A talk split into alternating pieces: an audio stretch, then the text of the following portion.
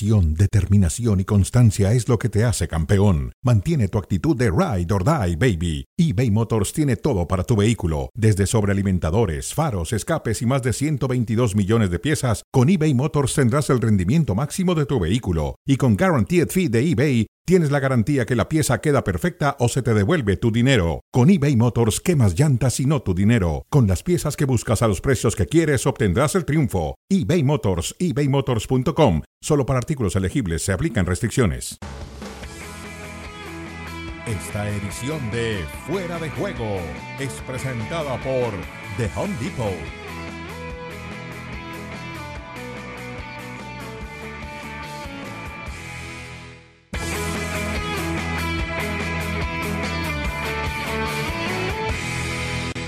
Así yo creo que tenemos muchos números para pasar, ¿no? Creo que hemos hecho un muy buen partido, tanto en fase ofensiva como defensiva. Eh, nos hemos desajustado en el gol prácticamente solo y después hemos generado muchas, muchas ocasiones. Hemos estado muy bien en la fase ofensiva, muy bien, muy bien. Creo que el equipo ha hecho méritos para ganar, pero eh, esto es la Champions, ¿no? Perdonas tú un ataque, en defensa regalas un gol y te lo hacen. Bueno, pues, pero bueno, me voy satisfecho, hombre, me voy satisfecho, pero con la sensación amarga de, de viendo el partido desde mi punto de vista era para, para ganarlo. Sin duda, era para ganarlo. Buena primera mitad del Fútbol Club Barcelona, pero incapaz de traerse la victoria ante el Napoli. Y queda esa sensación, Jared Borgetti, te saludo con mucho gusto, de que perdonó, le perdonó la vida al Napoli. ¿Cómo estás? Hola, Ciro, ¿cómo estás? Sí, podría parecer así. Tampoco es que haya sido figura el arquero del Napoli. ¿Eh? Eh, pero este tipo de situaciones son las que han eh, perdurado durante este torneo con el Barcelona. Errores puntuales, muy puntuales y defensivamente, como bien lo dice eh, Xavi, el equipo no han dado. Y hoy, una vez más, un error defensivo individual le termina dando la oportunidad de empatar el, el partido eh, al Napoli. Cuando uno busque la principal diferencia del Fútbol Club Barcelona de la temporada pasada a la actual, está en la principal, en la cantidad de goles, quiero decir, que ha admitido este equipo.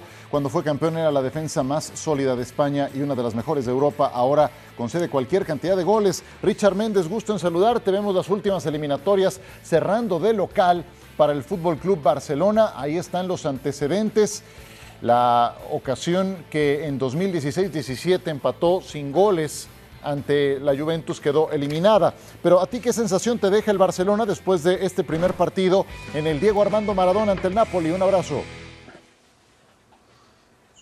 Gusto como siempre, Ciro Jared. Me queda la sensación de que hemos visto el mejor partido ofensivamente hablando de Barcelona en bastante tiempo, eh, con todo y que apenas le alcanza para marcar un gol, que deja vivo todavía al Napoli, pero que desaprovecha mucho, tiene razón Jared, no es protagonista el arquero del Napoli, es más protagonista la falta de puntería de los atacantes del Barcelona, pero sí hubo un dominio tremendo de parte del equipo de Xavi, esto pues no debería verse tan mal a no ser por lo mal que eh, sigue defendiendo, ciertamente atacó muy poco el Napoli, eh, un error puntual, ciertamente es un error puntual, pero ante este tipo de rivales en la Liga de Campeones de Europa, no puedes desaprovechar la oportunidad y creo que la desaprovechó el Barcelona. Igual yo veo un equipo muy fuerte, inmensamente superior al Napoli para el partido de vuelta. Hay muchos ingredientes, un equipo como el Napoli cuyo técnico estaba debutando en el banquillo. Recordemos que era el asistente de Walter Mazzarri, que lo echaron, que es un equipo que tiene profundos problemas eh, internos dentro de su seno, en el vestuario. Hay relaciones que están resquebrajadas y creo que era el momento de Barcelona de, de darse un baño de gloria y la gloria hubiese sido ganar en el Diego Armando Maradona. No lo hicieron, pero creo que igual van a superar la serie ante el Napoli. En el papel, Ciro, de decir, fuiste a Italia, le empataste al campeón de Italia. Dices, ah, bueno, no está nada mal, ¿no? Hay muchos matices ahí, ¿no? Ah, claro, ¿no? Pero hoy también ves el campeón de Italia que no es ni la sombra de lo que fue el torneo pasado, ¿no? El campeón de Italia que tiene cuatro entrenadores diferentes en el último año. Sí, ¿no? Así es que te das cuenta que, si bien es cierto, hace un buen partido eh, Barcelona, pero es que tampoco lo ha hecho contra un equipo que está peleando para algo dentro de la Champions. Lo hace contra un equipo que es un técnico nuevo, que está con grandes problemas fuera y dentro de la cancha, y bueno, a lo mejor lo hace sentir bien a Xavi decir, jugamos bien. Sí, pero ¿contra quién?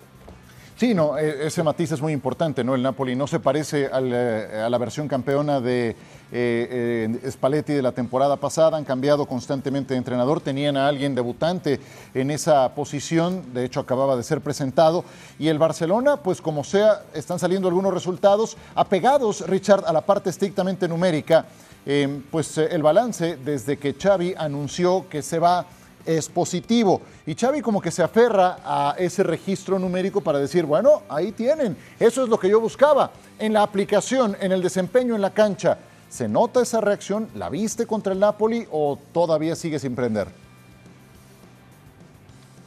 La vi contra el Napoli, pero no la vi en los otros partidos, de los que se ufanaba Xavi el fin de semana cuando decía hemos logrado 10 de 12 puntos. Bueno, yo ese fútbol sigo esperando lo del Barcelona. Barcelona jugaba mejor fútbol la temporada pasada que salió campeón. Hoy en día no juega ese mismo fútbol, hoy en día es un equipo que le cuesta los partidos, pero que además esta temporada y contra el Napoli volvió a repetir problemas defensivos. Ciertamente es muy poco lo que atacó el Napoli, eh, pero en una de las que te atacó cometiste un error grueso y terminas quedándote con un empate. Entonces, eh, yo no creo que las declaraciones de Xavi hayan sido como para dar un golpe de impacto en el vestuario y de allí en adelante cambiar las cosas. No, dio las declaraciones porque se vio hundido. Por eso es que las dio, por eso es que anunció que dejaba el club en el verano. Pero yo no creo que el equipo esté sacando pecho y haya cambiado mucho la forma de jugar. Al contrario, quizá me atrevería a decir que este partido contra el Napoli en el Diego Armando Maradona es es un hecho aislado prácticamente en cuanto a ser un Barcelona que ha dominado casi el 80% del partido. Este tipo de decisiones tienden a liberar de presión y yo no siento que el plantel se haya liberado de presión. En todo caso, quien se liberó de esa presión fue el entrenador, ¿no? Sí. Él sí para se quitó mí, losa. Para mí creo que hace la, declaración como para calmar la tempestad. Dice, ah, ya, ya, ya no me estén diciendo nada, está bien, lo que quieran, no pasa nada, para su tranquilidad me voy al terminar del torneo. Así. Entonces digo, ah, ok, está bien. Entonces, para mí creo que lo hace para él, no para los jugadores. Al jugador, ¿tú crees que le hayan pensado, ay, híjole, ahora sí hay que jugar bien porque Xavi se va a ir?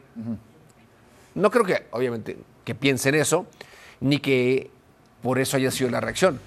Porque también a los, a los equipos a los que ha enfrentado, tampoco es que digamos que ha enfrentado a la parte alta de, de, España. ¿eh?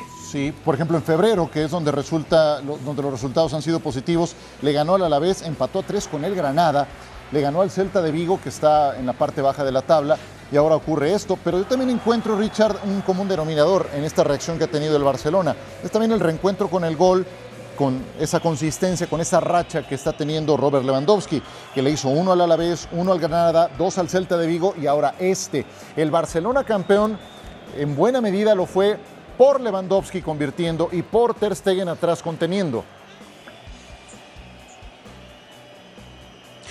Justamente que regrese en los goles de Robert Lewandowski es algo que tiene que, impulsar al equipo de Xavier hacia adelante. Eh, igualmente que la defensa funcionó mucho mejor la temporada pasada. Hoy en día no cumple lo mismo Ronald Araujo, lo del uruguayo la temporada pasada comparado con esta. Hay una diferencia brutal es cierto que ha tenido que, compensar y mucho desde la línea de fondo, que no ha podido contar en todos los partidos, por ejemplo con John Cancelo y cuando te regresó no lo hizo de la mejor manera, que alguien como, Jules Koundé no siente la posición de lateral derecho, sin embargo tiene que hacerla y creo que dentro de todo la cumple, que hoy Barcelona se le han ido cayendo eh, elementos que fueron valiosos la temporada pasada, también es cierto, y que hoy el equipo descansa más allá de Lewandowski creo que sigue descansando en la Yamal. Es la gran figura del equipo. Los goles de Lewandowski se ven también eh, reflejados en el buen trabajo que te hacen los extremos, los jugadores que aparecen a los costados. Y sin duda que, lo que es capaz de generar, de provocar, de, originar incertidumbre en la saga rival, eso tiene hoy nombre y apellido y se llama Lamin Yamal. Y de eso se sirve también alguien como el delantero polaco para reencontrarse con el gol, porque es que antes muy poco le llegaba la pelota. Hoy no es que le llegue demasiado pero le llega mejor y le llega con cierta ventaja ante los defensores. Es que hay un motivo más en el rival en quien ocuparse, y ese es Yamal. Y ese jugador que da el soporte que expresa Richard Méndez no tiene aún la mayoría de edad. Goleadores, qué importantes son, Jared Borgetti, por eso por eso valen lo que valen. Por eso valen lo que valen, ¿no? Por, eso, cobran lo que cobran. en este programa. Sí, y, tiene que aparecer, y tiene razón. ha aparecido eh, el polaco y eso es importante para el Barcelona porque tienes eh, la seguridad de que puedes eh, tener la ventaja.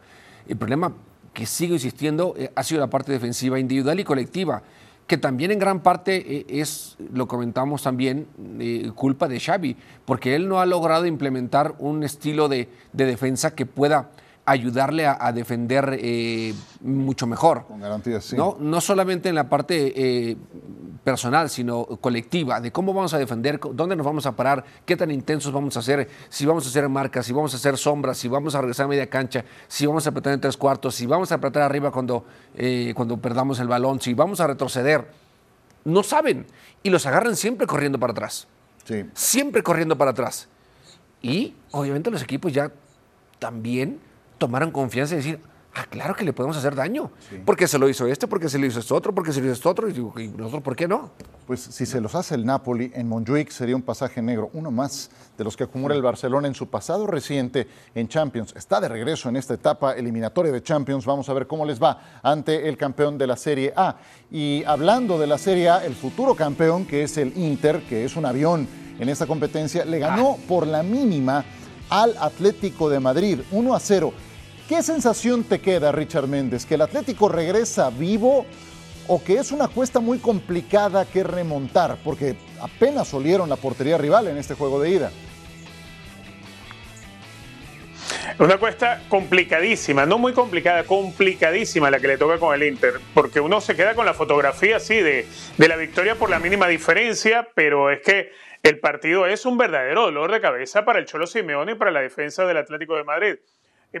Eh, por recordar nada más, el Lautaro Martínez queda en tres mano a mano, que por, en una por decidir mal y no, no apoyarse en el compañero que venía por la derecha, y en otras dos por no tener puntería, eh, ha podido ser desequilibrante. El resultado que ha podido conseguir el Inter, por el, no por la cantidad de situaciones que fue capaz de crear, sino por la calidad de esos momentos de, de atacar al Atlético de Madrid, pudo haber terminado en goleada. Fue figura, ciertamente, Jan Oblak en el partido. El 1 a 0 se antoja muy corto resultado, pero ahora el partido hay que llevarlo al Metropolitano y el Atlético de Madrid eh, es un equipo que no está acostumbrado a ir a avasallar al rival y menos contra un equipo italiano, menos contra el Inter, que sabe jugar a la contra perfectamente. Es un equipo que se adapta con facilidad. El de Simone Inzaghi, que tiene hombres desequilibrantes. Si el Atlético de Madrid no pudo eh, controlar el, el, el, el tráfico de balones hacia Lautaro Martínez, no sé si lo va a poder hacer en el Metropolitano cuando tienes la obligación de ir a remontar un marcador adverso.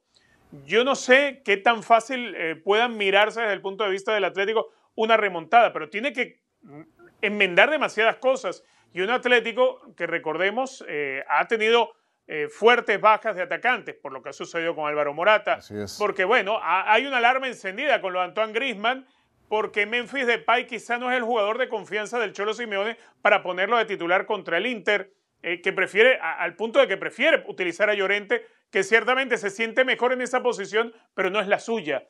Eh, no le va tan bien jugar tan cerca del área y menos ante un equipo italiano. Así que creo que tiene muchas goteras que resolver Simeone para un partido que tienes que remontar solamente un gol, pero es que es el peso del rival que tienes por delante. Remontada será la palabra que más se escuche en el campamento de Atlético de Madrid, porque no nada más tienen que venir de atrás en este compromiso contra el Inter, también en la Copa del Rey, después de la derrota que sufrieron en San Mamés. Habla el Cholo y seguimos con el tema. Eh, es verdad que en el primer tiempo le dimos la posibilidad también de poder aprovechar, cosa que no hicieron, porque pudimos resolverla defensiva bien, def defensivamente bien, alguna pérdida innecesaria eh, en mitad de campo. Ellos lo hacen muy bien, recuperan, pueden jugar de contrapié, de contra, contragolpe, pueden jugar posicionalmente, pueden jugar segunda pelota, compiten muy bien, creo que competimos muy bien. La verdad que el primer tiempo lo empezamos con un buen, con un buen juego. No tuvimos situaciones de goles importantes en el primer tiempo. En el segundo nos animamos un poco más y tuvimos alguna jugada más peligrosa, la de Llorente, la de Lino, la de Morata en el final, que le sacan ahí de cabeza. Pero creo que competimos bien. Seguramente está el partido de vuelta contra un rival que será muy difícil y que, bueno, esperemos dar un poco más de lo que pudimos dar hoy para competir bien cuando nos toque jugar en casa. Haces más, logras más. Es presentado por The Home Depot.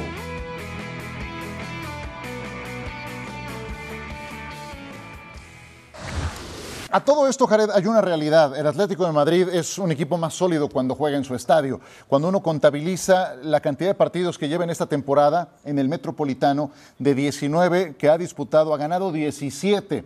Pero, pero enfrente va a tener un, un rival muy bravo. ¿Los ves dando la voltereta? Sí, es un equipo que, que crece mucho en casa, que, que, sabe lo que es jugar este tipo de instancias. Y no lo doy por perdido, la verdad. Eh, es un solo gol y, y, creo que tiene la capacidad para poder eh, salir adelante. No nos olvidemos que hace no mucho se metió al, al Anfield y eliminó a Liverpool en, en, en Champions. ¿eh? Mm. Lo eliminó. Cuando todo el mundo pensábamos que, nah, sí. va a ir a Liverpool y chao, adiós. Pues bueno, este, este Atlético de Madrid de Cholo Simeone nos ha enseñado que hasta que no pite el árbitro el final del partido de los 180 minutos, prácticamente nos dimos por descartados. ¿Sabes, no, no. ¿Sabes qué nos ha demostrado últimamente? Cuando crees que el proceso está liquidado, uh -huh. que el discurso se agotó, encuentra la forma de reinventarse. Obviamente no las gana todas, no es campeón siempre, no gana uh -huh. todas las eliminatorias, pero cuando parece que no da para no más, hay, no hay forma, no hay manera, no hay salida, uh -huh. le encuentra. Sí, le encuentra la manera. Eh, el, el, tema aquí, por ejemplo, eh, tú que dominas toda esa parte, mi querido Jared, Morata eh, va regresando, sí. tiene tres semanas para su puesta a punto. Antoine Grisman está lesionado, va a llegar muy justo ese partido. ¿Qué tanto impacta eso cuando vas en un juego así de importante? Obviamente que impacta muchísimo, ¿no? Depay es un buen jugador, pero como lo comentaban, tampoco es el jugador que, que le puede dar lo que, lo que espera Chole Simeone, pero hay que confiar en él. Uh -huh. Y creo que en esa parte tiene mucho, tiene mucho crédito eh, Cholo, ¿no? Eh, puede tener jugadores que en su momento no pueden ser tomados en cuenta, pero a la hora que los necesita le van a responder y le responden bien. Dejando de lado a esos jugadores que, que no puede contar con ellos para estar al 100%, prepara una estrategia para que quienes estén dentro de la cancha sientan que son los, que son los mejores, Ajá. que pueden que puede tener el Cholo Simone para encarar el partido. Y ahí sí hay que darle un gran un crédito a, a Simone, cómo les da credibilidad y esa confianza para encarar a quien sea, donde sea. Sí. Yo por eso no lo descarto. Sí, claro, con Morata, con Griezmann puede ser el equipo mucho mejor. Y son dos jugadores que le entienden a la perfección la idea. Pero hoy no los tiene. Sí, y, y no es, eh, Richard, la única zona en la que tiene que eh, mover piezas. Veía un dato de Jiménez. Me queda duda que si Jiménez está listo, tiene que jugar partidos de esta naturaleza, pero ha sufrido su lesión número 31 en el ah, Atlético bueno. de Madrid. Este futbolista se ha perdido 105 partidos en 640 días. Jiménez, una vez más en esta historia. Sí, y, y más entendiendo que el Cholo Simeone eh, apuesta mucho a ese liderazgo que es capaz de implantar el uruguayo, un jugador importantísimo. Eh, esa línea de tres uno se la imagina, bueno, va a volver otra vez el remiendo de utilizar a Reinildo como central por izquierda, dejar a Stefan Savic por derecha y utilizar a, Mario Hermoso en el puesto de, de, central por el medio. Es la única manera que de pronto uno encuentra, ¿no? Porque son los jugadores que quizá ha venido utilizando más el Cholo Simeone en esas rotaciones que te han obligado el tema de las lesiones y que además entienden la importancia de, de sostener el esquema en un partido tan difícil, tan complicado. Eh, recordemos que el Inter no solamente que es el puntero de Italia, es que este equipo llegó a la final de la Liga de Campeones de Europa. Este es uno de los equipos más duros, ah, perdón, a la semifinal, es uno de los equipos más duros que nos podemos imaginar hoy en día que te puedas topar en el camino. Sí, sí, es sí. un equipo que conserva su base, entonces va a tener que apostar y mucho a, a, a la altísima concentración que le tiene que venir por delante ante un rival de estas características, porque si no el partido se te puede ir por una sola calle. Perfecto. ¿Algo más del Atlético, Jared? ¿Cerramos? Éxito. Perfecto, sí, éxito que lo va a necesitar para ese juego de vuelta en el Metropolitano contra el Inter. La selección mexicana femenil tiene en la delantera de 32 años, Charlyn Corral, uno de los elementos más experimentados en Copa Oro W. Ha sumado 59 goles en más de 100 juegos desde que vistió la playera del tricolor a los 13 años. Ha participado en dos Copas del Mundo Mayor, en 2011 y 2015, y tres más con la Sub-20. Ganó tres oros centroamericanos y uno más en los Panamericanos. Con Pachuca, Charlyn fue campeona de goleo en el Clausura 2023 con 20 tantos, récord para la Liga MX femenil. Donde también conquistó el balón de oro. Ese mismo año fue la máxima artillera del mundo con 39 goles. Además, es la única mexicana que ha conseguido el Pichichi en España. Lo hizo con el Levante en la temporada 17-18 con 24 anotaciones. Muy bien, actividad en la Copa Oro Femenil. El eh, conjunto de Brasil entró en acción, es una de las cuatro eh, selecciones invitadas a esta competencia y veíamos a Gaby Núñez que anotó el muy único justa, gol. ¿no? Muy justa la, la- el fuera de lugar, ¿eh? No sé si hay bar o sí o no. Ahí estaba sé, pero- la revisión y el, el único gol llega hasta el minuto 61. eh, y vaya que no fue, no fue un flan el que se comió el equipo de Brasil, sí tuvieron que padecer este resultado para sacarlo adelante y ahí está una aproximación más del equipo brasileño que lograría a nueve minutos del final su única anotación, Richard, y sí que la tuvieron que trabajar. La tuvieron que trabajar, que atacar mucho los espacios. Eh, Puerto Rico, las chicas se defendieron muy bien. Pero después, dentro de tantas situaciones que desaprovecharon las brasileñas, llega esta que es eh, eh, quizá de, las de las más sencillas de controlar.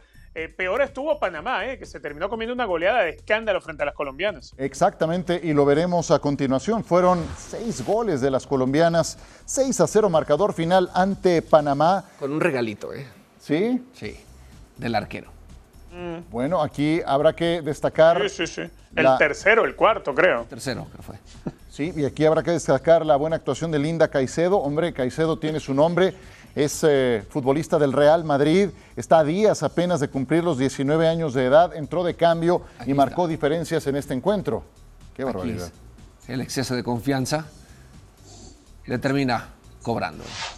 Sí, sí, sí. Pues, Tres dedos. Colombia, no, pues no. Colombia es eh, una candidata, es otra de las invitadas, dos de las cuatro invitadas, estamos viendo aquí sus resultados. Ya lo ganaban 3 a 0, explotando los espacios y también con capacidad de definición. Manuela Pavi y Catalina Usme también causaron estragos, Richard. Sí, eh, una base de- del seleccionado colombiano que tiene gran cantidad de jugadoras que están en, la Liga Iberdrola, que es la versión femenina mm, del fútbol en España, con jugadoras del Real Madrid, de la Real Sociedad, eh, muy superior. Hay una diferencia de roce, de convivencia eh, con otros equipos, lo que te van formando profesionalmente y que hoy esa ventaja no la tienen las panameñas. Ahí están los resultados. Entonces, el triunfo de Brasil por la mínima, la paliza de Colombia a Panamá, seis goles a cero. Partidos de hoy en la Copa Oro de la CONCACAF femenil. Costa Rica se estará enfrentando a Paraguay, van 0-0 al medio tiempo. En eh, el otro compromiso, Canadá contra El Salvador. Después, Canadá, dos veces campeona del premundial femenino de la CONCACAF, es desde luego una potencia a nivel mundial y es una de las grandes candidatas para ganar esta competencia. Cambiamos de tema, uno de los que tenemos de cierre en esta emisión de Fuera de Juego. A José Mourinho lo despidieron hace un mes y tres días y su reemplazante, Daniele De Rossi, tiene a la Roma ya en los octavos de final de la Europa League. Em, sus ganancias tras rescisiones de contrato, ¿Esto es por rescisión de contrato? ahí nada más. Es como por decirte, ya no me interesas, déjame entonces. Nah. Bueno, Mourinho sigue cobrando de la Roma hasta que concluya el contrato. Lo despidieron a mediados del mes de enero, pero sigue cobrando ese contrato. Entonces lo veremos seguramente eh, ir con otro equipo eh, más tarde. Pero ahí nada sí más. me voy a volver técnico, ¿eh? Bueno, pues qué te digo. ¿Qué te digo? Eh, pero sí son cifras escandalosas. Qué negocio, ¿no? Eh, sí, no sé, este, este me parece un caso único, Richard, en el mundo, el de José Mourinho, que también necesitas un nombre muy importante para poder llegar a firmar ese tipo de contratos a largo plazo y que en caso de rescisión te aporten semejante cantidad. Necesitas un representante como Jorge Méndez, que es lo que tiene precisamente José Mourinho. Yo recuerdo en algún momento Héctor Cooper tuvo un agente que cuando Héctor Cooper eh, sale del Inter, eh, le estuvieron pagando el salario durante casi tres temporadas. Y Héctor Cooper no tenía problema, pues no, no tenía que salir a buscar trabajo. Eso sí, si conseguía un trabajo, perdía el dinero que le pagaba el Inter. Estaba prácticamente dedicado a las vacaciones. Algo similar sucedió también no hace mucho con Jorge Sampaoli, con, con la selección chilena. Eh, sucedió también con Peckerman. Eh, Es decir, hoy en día los agentes son muy buenos a, la hora de, ponerle cláusulas y a veces los equipos, sobre todo eh, en Europa, cuando el nombre del técnico tiene relativo peso, pues los equipos por la necesidad aceptan las condiciones y a veces ni siquiera tienen con qué afrontar la salida de un técnico. Veámonos en el espejo del Barcelona. El Barcelona hoy podría salir de Xavi, pero ¿a quién vas a traer si no hay tanto dinero? O sea, tienes que tener un entrenador que esté perfil de salario del de Xavi hoy en día, que haga un esfuerzo por llegar al equipo. La otra es seguirle pagando a un, a un técnico cuando no está trabajando contigo y tener otro salario para un entrenador que es el que va a trabajar seriamente con el equipo. Es el caso de la Roma. Sí, y, creo que cada caso de estos que se exponen me parecen diferentes. Con Xavi no estaba caminando el equipo, creo que se agotó su discurso. Con Klopp el equipo sigue yendo muy bien, van a jugar en unos cuantos días la final de la Carabao Cup, el equipo está como puntero, juega muy bien, simplemente es un ciclo que, parece haberse está cumplido. Cansado, ¿no? Sí, sí, sí, pero, pero encuentras, ah, decía Richard hace un momento, los agentes y las cláusulas de leoninas que ponen que permiten este tipo de cobros. Y Tuchel dice, pues yo me voy hasta que acabe la campaña. Y Xavi dice, pues yo también me voy hasta que acabe la campaña. Eh, ¿Existe algo de eso, zona de confort? Porque también se raspa tu prestigio, ¿no? No creo que exista zona de confort en los técnicos, al ¿Compromiso? contrario. ¿Falta de compromiso? No, al contrario, para mí creo que ahí la exigencia sobre los técnicos es mucho mayor. Estoy mucho mayor. Eh, hoy eh, eh, son juzgados, no solamente en su país, sino alrededor del mundo. Estamos hablando de ellos. Y ellos ni en cuenta de nosotros. Y tu, prestigio, y, tu prestigio se erosiona, ¿no? Ajá. Aunque Mourinho sigue cobrando muy bien, yo no, sé. Bueno, pero eso ya no es culpa de Mourinho. Es culpa de quien lo contrata y cómo lo contrata y, y, que acepte sus términos. Pero yo creo que hoy le damos poco tiempo a los técnicos para poder plasmar su, idea. Y en este caso hablemos del el caso específico del Bayern. Después de tener técnicos que han sido eh, triunfadores y que les eh, han llenado de títulos, viene alguien más y con que sea campeón una vez y al año siguiente ya no, o juegue mal dos, tres partidos, ya están pensando que ya no, no es el indicado. Espérame, hoy también los otros equipos ya son más competitivos, eh, se preparan mejor, hay técnicos también que estratégicamente son mejores y ya no es fácil tampoco decir, vamos a volar ahorita sin ningún problema. ¿eh?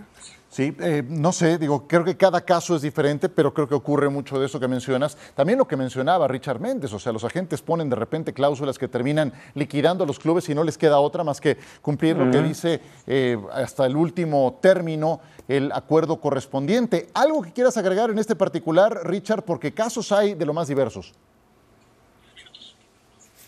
Sí, a ver, hay una necesidad cuando un club va a buscar un entrenador porque recién echaron al técnico eh, y estás a mitad de temporada, la gente se va a aprovechar de las cláusulas. Y el entrenador que llegue tiene menos tiempo de trabajar y más riesgo de, de fracasar. Entonces las cláusulas tienen que ser leoninas. Cuando logra fichar un entrenador que le permite hacer pretemporada, preparar el equipo, construir un equipo de atrás hacia adelante, como es el sueño de todo entrenador, bueno, quizá los contratos son son un poco más nobles para ambas partes, pero no van enfilados hacia una sola calle porque la diferencia está en el que tiene urgencia de contratar a alguien. Sí. ¿Y saben qué me encanta de todo esto? Que ante toda esta tempestad, los que tiran la toalla, a los que despiden, el que se mantiene y parece gestionar tranquilamente esos momentos se llama Carlo Ancelotti. Y ahí sigue y está vivo en la Champions y sigue líder en la, en la competencia y lo maneja como un maestro, de verdad. Y no creo que haya banquillo más caliente que el del Real Madrid. Y creo que ni se estresa tanto como lo hace Guardiola. ¿eh? O al menos no parece estresarse tanto, ¿no? Bueno, no. Y uno de sus jugadores más importantes es justamente Tony Cross, que anunció su regreso a la selección nacional de Alemania. Que siempre sí que siempre sí. Hace rato que no jugaba con la selección de Alemania, volverá para la Eurocopa en su país, pero la realidad es que Alemania, Alemania está pinchando más seguido que de costumbre. Sí. ¿Cómo tomas esta eh, decisión? En 30 segundos. Lo ves, lo ves en el Bayern. Ajá. Lo ves en el, en, el Bayern, que el Bayern no anda bien y que siempre ha sido la base de, la selección.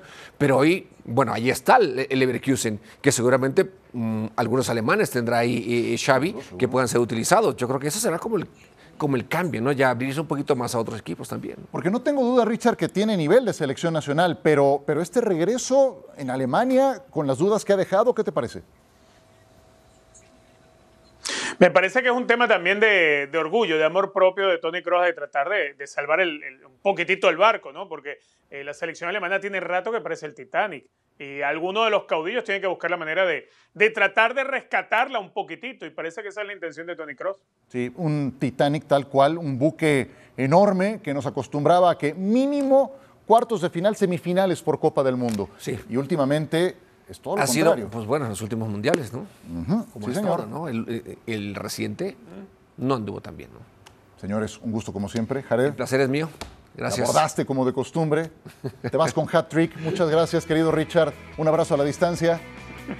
Chao, Richard. Un abrazo, muchachos. Nos saludamos pronto. Gracias. Chao. Esta edición de Fuera de Juego fue presentada por The Home Depot.